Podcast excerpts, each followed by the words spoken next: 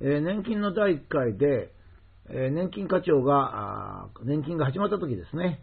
日本で年金が1960年代に始まった時に、年金をしまっておいても意味がないから使ってしまえ、とこう言っていると。これを腹立てないで、この、ここの理由は何だろうかと考えますと、まず、まずですよ。全部じゃないんで、まず、お金を取っておく金庫がないということです。えー、例えばあのげあの、国民からどんどんどんどんお金が来ますよ。まあ、予想としては150兆円ぐらいだったわけですね。これ、あの、この前、猪瀬知事の500、5000万円でもカバンに入るかどうかって言ってたんですが、150兆円って言ったらですね、1億円の150万倍なんですよ。だからもう入らないんですよ。でかい金庫があっても。だからお金は取っておけないんですね。かといってこれを銀行に預けるっていうとあまり金額が大きくてですね、銀行も引き取らないですね。なんでかって言ったら銀行っていうのはまた銀行も金庫にしまっておけないので、どっかに貸し出さなきゃいけないんですが、そんな多くの金を貸し出すところもないんですよね。つまり、まあ我々が、あの、我々はいつもお金が足りない状態ですから、10万円預けるとか20万円預けるって銀行が断るなんてことないんですけどね。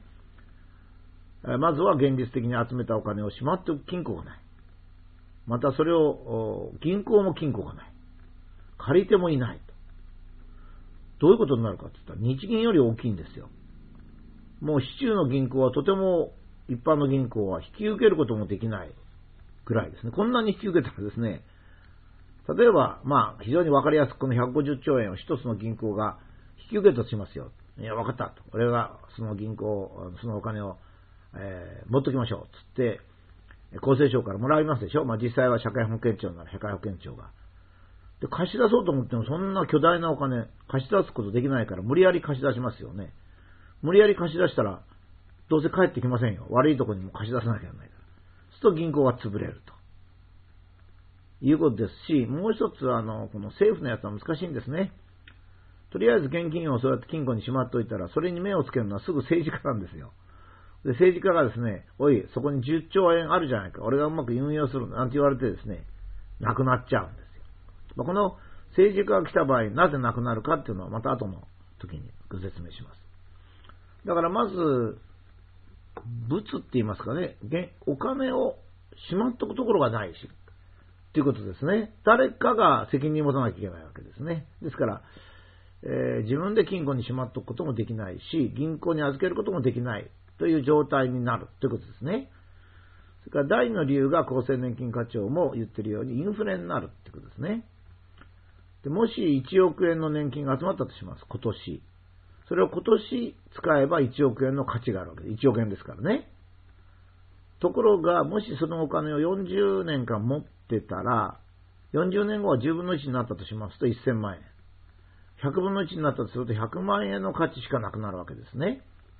今年使えば1億円分のものが買えるんだけど、40年後だったら100万円か1000万円のものしか買えない。これを言ってる、年金課長が言ってる言葉に従えば、早く使ってしまった方が得をするということなんですね。それはそうですよ。今年集めた1億円を今年使えば、1億円で使える。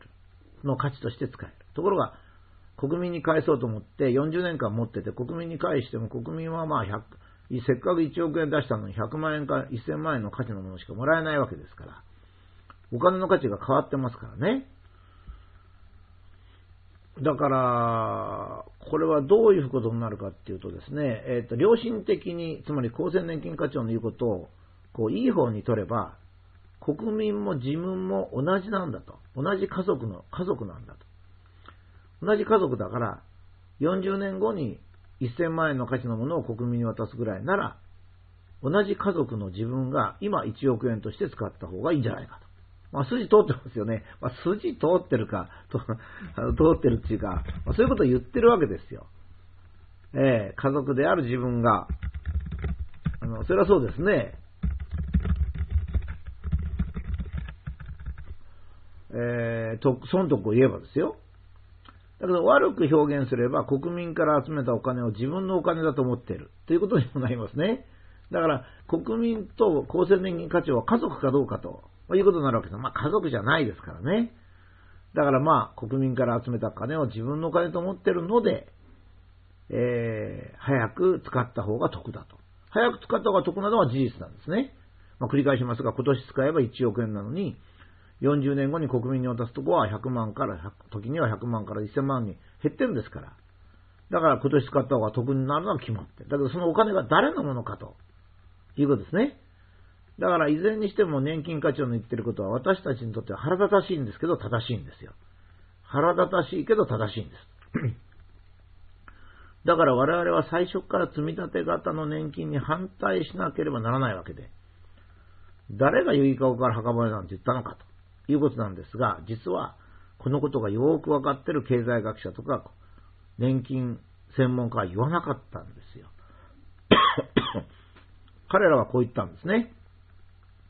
国民一人一人が年金を納めると40年後にそれが返ってくるので、それで生活できますよって言ったんですが、それは現実的にありえないことは、実は専門家や御用学者、東大教授はみんなしてたんですね。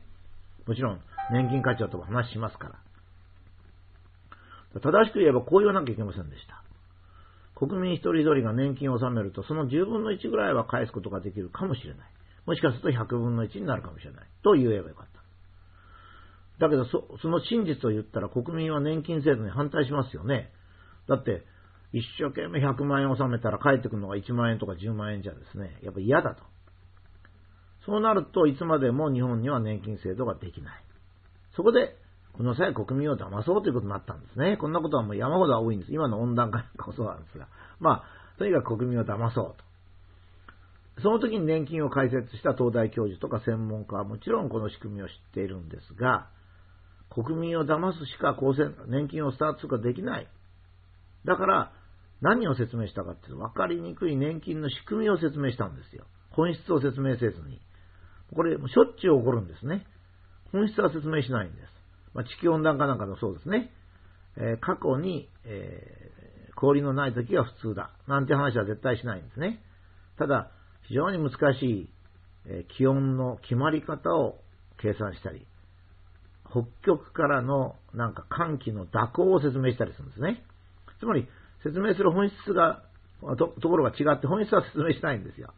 皆さん、年金返ってきませんよなんて、とかですね、集めたお金はどこに、どこの金庫にしまっておくんですか？とか、銀行は引き受けますか？とか、お金はしまっておいたら価値は下がるんじゃないですか？なんていうことは言わないんです。だからこれは国民が本当は質問すべきだったわけですね。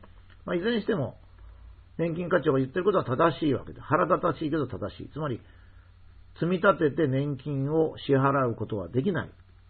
なぜかっていうと、しまっておく場所がないお金を。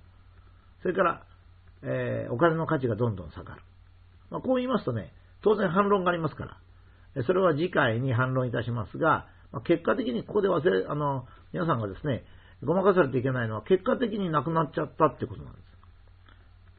今私が説明しているのは、えー、なくなるべきではないということを説明してるんじゃなくて、年金制度は1961年から始めたのに、現在では年金のほとんどがなくなってしまっているんですよ、現実に。それはどうしてなくなったのかということを我々はまず理解しないとですね、新しい年金なら年金をスタートするときにどういう形でスタートしていいか決まらないからですね。その意味でこの年金課長の話は腹立たしいけど正しいということなんですね。